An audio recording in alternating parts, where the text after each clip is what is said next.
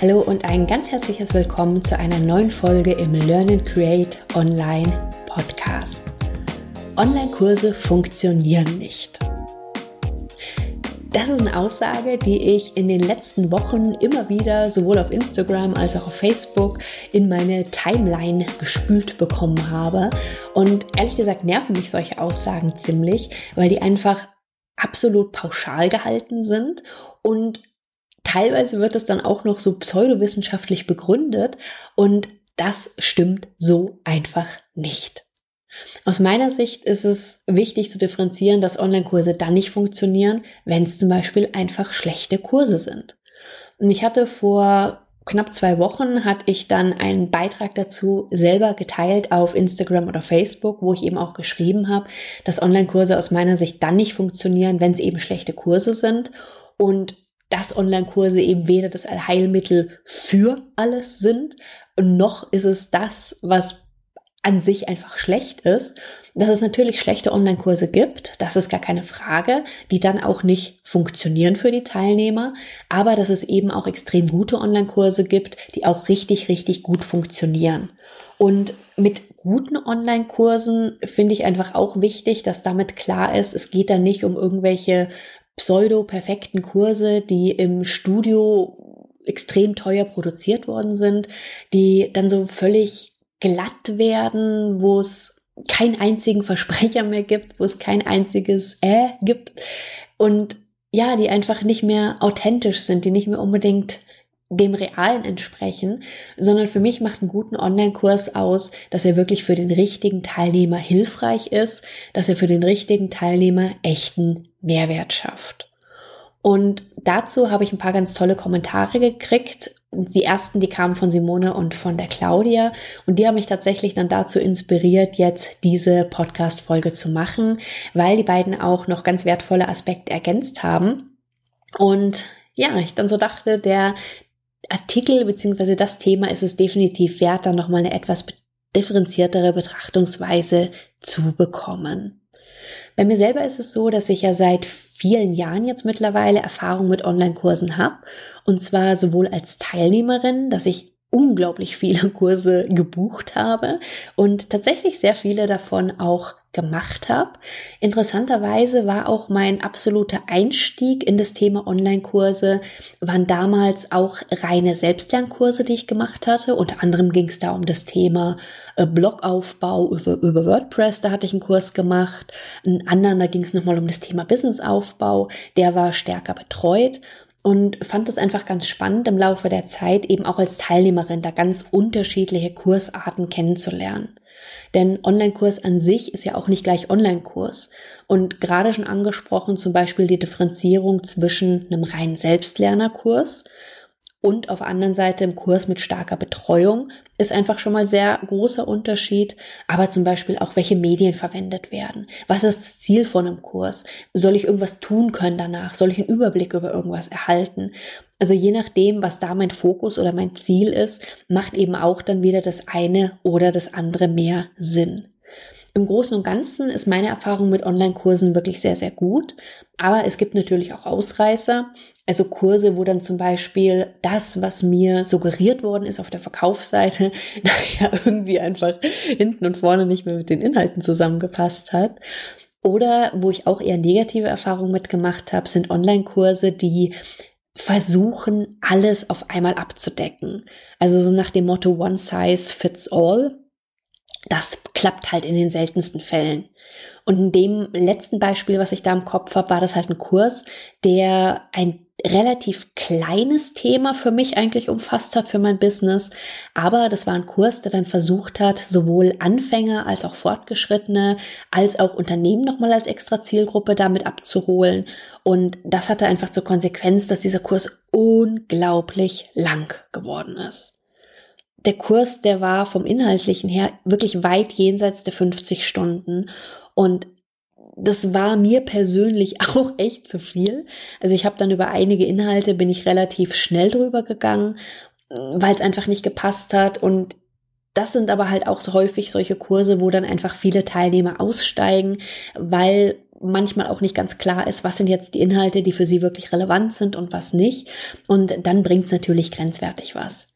Und das ist einfach aus meiner Sicht ein wichtiger Punkt, dass der Kurs und der Teilnehmer wirklich zusammenpassen muss. Und das war auch ein Feedback, das Claudia mir geschrieben hatte. Claudia hatte nämlich geschrieben, Pauschalurteile finde ich auch fragwürdig. Ich würde es noch etwas differenzierter sehen als du. Ein Kurs kann sehr gut sein, aber für jemanden einfach nicht passen. Dann ist der Kurs deswegen ja nicht schlecht, aber für diesen Menschen eben nicht passend. Und ein anderer ist völlig begeistert. So kommt es, dass ein und derselbe Kurs auch völlig unterschiedlich bewertet wird. Man kann es nicht allen recht machen. Ich versuche immer im Vorfeld möglichst gut abzuklären, wie ich ticke und worauf es mir ankommt. Und zum Teil passen, oder zum größten Teil passen dann auch die Kunden. Aber auch da passt es manchmal nicht. Damit kann ich aber gut leben. Und das kann ich wirklich sehr unterstreichen, das ergänzende Urteil von das ergänzende Kommentar, nicht das ergänzende Urteil von Claudia, weil ich wirklich auch sage, manche Sachen passen halt einfach nicht zusammen.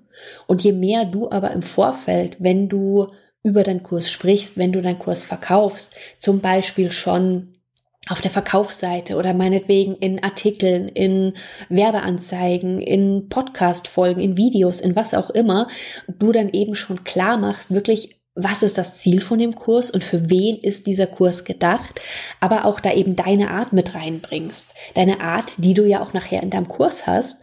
Umso leichter kann natürlich dein Gegenüber entscheiden, einmal, ob das Thema an sich für ihn oder für sie passt, aber eben auf der anderen Seite auch, ob derjenige jetzt mit dir und mit deiner Art klarkommt. Und bevor jemand einen Kurs kauft oder bevor jemand allgemein ein Angebot kauft, passieren eigentlich immer drei Sachen bei demjenigen im Kopf. Ich glaube, ich hatte es in einer anderen Podcast-Folge schon mal erwähnt, deswegen nur ganz kurz. Das erste ist so die Frage, ist das Thema für mich gerade relevant? Das ist recht fix geklärt. Das zweite ist aber, ist derjenige, der jetzt zum Beispiel den Kurs anbietet, jemand, mit dem ich arbeiten möchte? Ist es jemand, mit dem ich gut kann? Passt es einfach von der Chemie her? Passt es von der Art her? Und das ist das, was Claudia ja auch mit meinte, wirklich sich zu zeigen, in seiner Art zu zeigen und eben gar nicht zu versuchen, wirklich alle abzuholen, sondern sich wirklich zu überlegen, für wen ist jetzt der Kurs meinetwegen das Richtige, wer ist da die Zielgruppe und den mit der eigenen Art dann durch den Kurs zu begleiten. Also das ist eben die zweite Frage, passt derjenige, der den Kurs anbietet, zu mir? Und die dritte Frage ist, was dann noch passiert ist, passe ich zum Beispiel in den Kurs rein? Und da ist es eben auch wichtig, dass klar wird, ist der Kurs für Anfänger, ist der Kurs für Fortgeschrittene? Was ist der Fokus in dem Kurs? Was ist das Ziel? Was habe ich erreicht, wenn ich diesen Kurs mache? Und wenn ich diese drei Fragen sozusagen mit einem ja, innerlichen oder auch äußerlichen Ja beantworten kann, dann wird in der Regel ein Kurs gekauft. Und da Deswegen stehe ich, wie gesagt, auch voll hinter Claudia, die eben geschrieben hat, nicht alles passt für jeden. Aber deswegen ist es aus meiner Sicht so wichtig, diese Verantwortung wahrzunehmen, wirklich einem Interessenten die Chance zu geben, rauszufinden, ob es passt oder nicht. Und das passiert eben viel in der Kommunikation im Vorfeld, aber das passiert zum Beispiel auch durch solche Sachen wie eine Rückgabegarantie. Dass wirklich jemand, der feststellt, nach dem ersten Modul, nach dem zweiten Modul, es, es passt halt einfach hinten und vorne nicht, dass derjenige dann zum Beispiel auch eine Möglichkeit bekommt, einen Kurs zurückzugeben. Also auch das ist was, was ich bei meinen Angeboten immer integriere und ich persönlich auch eher immer zurückschrecke, wenn es Angebote sind, die so eine Option nicht geben, weil manchmal kannst du es einfach vorher nicht so ganz absehen. Und ich habe auch schon Kurse erlebt, die haben ein unglaublich geiles Marketing rundherum gehabt, dass ich wirklich dachte so, boah, ich muss diesen Kurs haben und es muss ja der mega Kurs sein. Und dann guckst du nachher in den Kurs, denkst du so, so ähnlich wie in dieser einen Werbung von einer Suppe ist es, glaube ich, so, hm, ich dachte irgendwie, da ist mehr drin. Also da tut sich das Ganze von beiden Seiten keinen Gefallen. Also von der Seite her kann ich dir sehr empfehlen, den Aspekt nicht außen vor zu lassen, für wen ist der Kurs und das auch eben entsprechend zu kommunizieren. Ein weiterer Kommentar war von der Simone, die dann geschrieben hat, ja, aber ich glaube, dass auch ganz viele sehr gute Online-Kurse nicht funktionieren, wegen fehlendem Marketing. Da hat jemand eine kleine Liste oder erreicht halt nur 100 Leute und wundert sich, warum man keine fünf- oder sechsstelligen Launches einfährt. Und sie hatte dann, als ich ihr geantwortet hatte, danach noch dazu geschrieben, das muss ich gerade die Antwort wiederfinden, auch kurz vorlesen. Genau, hat dann noch geschrieben, ich glaube, was auch oft unterschätzt wird, ist die Anzahl, wie viele Menschen muss ich erreichen, um so und so viel nachher zu verkaufen. Meinen allerersten Launch hielt ich für einen Flop. Wenn ich jetzt nachrechne, war das super. Also es gibt ja Zahlen, so ungefähr prozentuale Zahlen, wo man sagt, so und so viele reagieren in der Regel auf jetzt zum Beispiel Werbeanzeigen, die reagieren auf ja allgemein Werbung für ein Produkt, je nachdem wie gut das passt. Und dann hast du einen gewissen prozentualen Anteil, mit dem du rechnen kannst, wenn du zum Beispiel jetzt eine ja, Simone hatte gerade geschrieben, das Beispiel von 100 Leuten in der Zielgruppe. Und je nachdem, was du drumherum machst, wenn du sagst, du gehst von einer Conversion Rate, also Menschen prozentual, die dann zum Beispiel aufgrund, der Anze äh, aufgrund deiner E-Mails den Kurs kaufen, von ungefähr drei bis fünf Prozent aus, dann ja, musst du jetzt nicht großer Rechenkünstler sein, um darauf zu kommen, dass das bei 100 Leuten dann halt drei bis fünf Personen wären. Was natürlich bedeutet, was Simone jetzt mit reingebracht hat, das ist ein Aspekt, den hatte ich, als ich den Post gemacht hatte, gar nicht so stark im Fokus. Ich hatte mich da sehr auf die Teilnehmerseite fokussiert. Aber was natürlich auch nicht missachtet oder nicht übersehen werden darf, ist die Business-Seite. Das heißt auch die Formulierung, funktioniert ein Kurs, ja oder nein, von Business-Seite her gesehen, mache ich damit Umsatz? Wie viel davon verkaufe ich? Und dass mir dann eben auch klar sein muss, dass wenn ich zum Beispiel eine kleine Liste habe, dass ich dann einfach andere Wege brauche, wie ich die für mich richtigen Menschen erreichen kann. Um dann wirklich ein Gefühl dafür zu bekommen, was macht jetzt tatsächlich einen guten Launch aus und was nicht und was ist tatsächlich realistisch. Denn auch wieder Claudia, die geschrieben hat, es passt nicht alles für jeden. Und genauso ist es ja auch, wenn du einen Kurs anbietest. Die Menschen, die jetzt zum Beispiel in deiner E-Mail-Liste sind, die sind vielleicht ursprünglich mal über ein ganz anderes Thema zu dir gekommen. Die sind vielleicht inzwischen fortgeschritten und du machst jetzt vielleicht einen Anfängerkurs. Auch dann passt es natürlich nicht. Aber diese beiden Aspekte eben zu berücksichtigen, also einmal die Business-Seite, wann funktioniert ein Kurs für dich? Und eben aber auch die Teilnehmerseite auf alle Fälle. Das heißt, ist der Kurs richtig für die richtigen Menschen? Und eben nicht diese Taktik zu verfolgen, dieses One Size Fits All und sich dann zu wundern, dass es halt keinem so richtig passt, wenn man versucht hat, eine Sache über alle drüber zu stülpen. Und ich finde es einfach unglaublich schade, wenn ich manchmal miterlebe, wie eigentlich sehr, sehr gute Kurse nach einem Launch schon wieder vom Markt verschwinden, weil sie sich vielleicht nicht ganz so verkauft haben, wie man sich das gewünscht hätte. Aber weil dann irgendwie nicht der Punkt kommt, das Ganze zu hinterfragen. Also eben zu gucken, war A das Problem, dass ich vielleicht zu wenig Menschen erreicht habe, weil die Liste zu klein war, weil ich über zu wenig Marketingkanäle gegangen bin, weil ich einfach eine zu geringe Anzahl an Menschen angesprochen habe. War es vielleicht auch das Wording, das ich verwendet habe?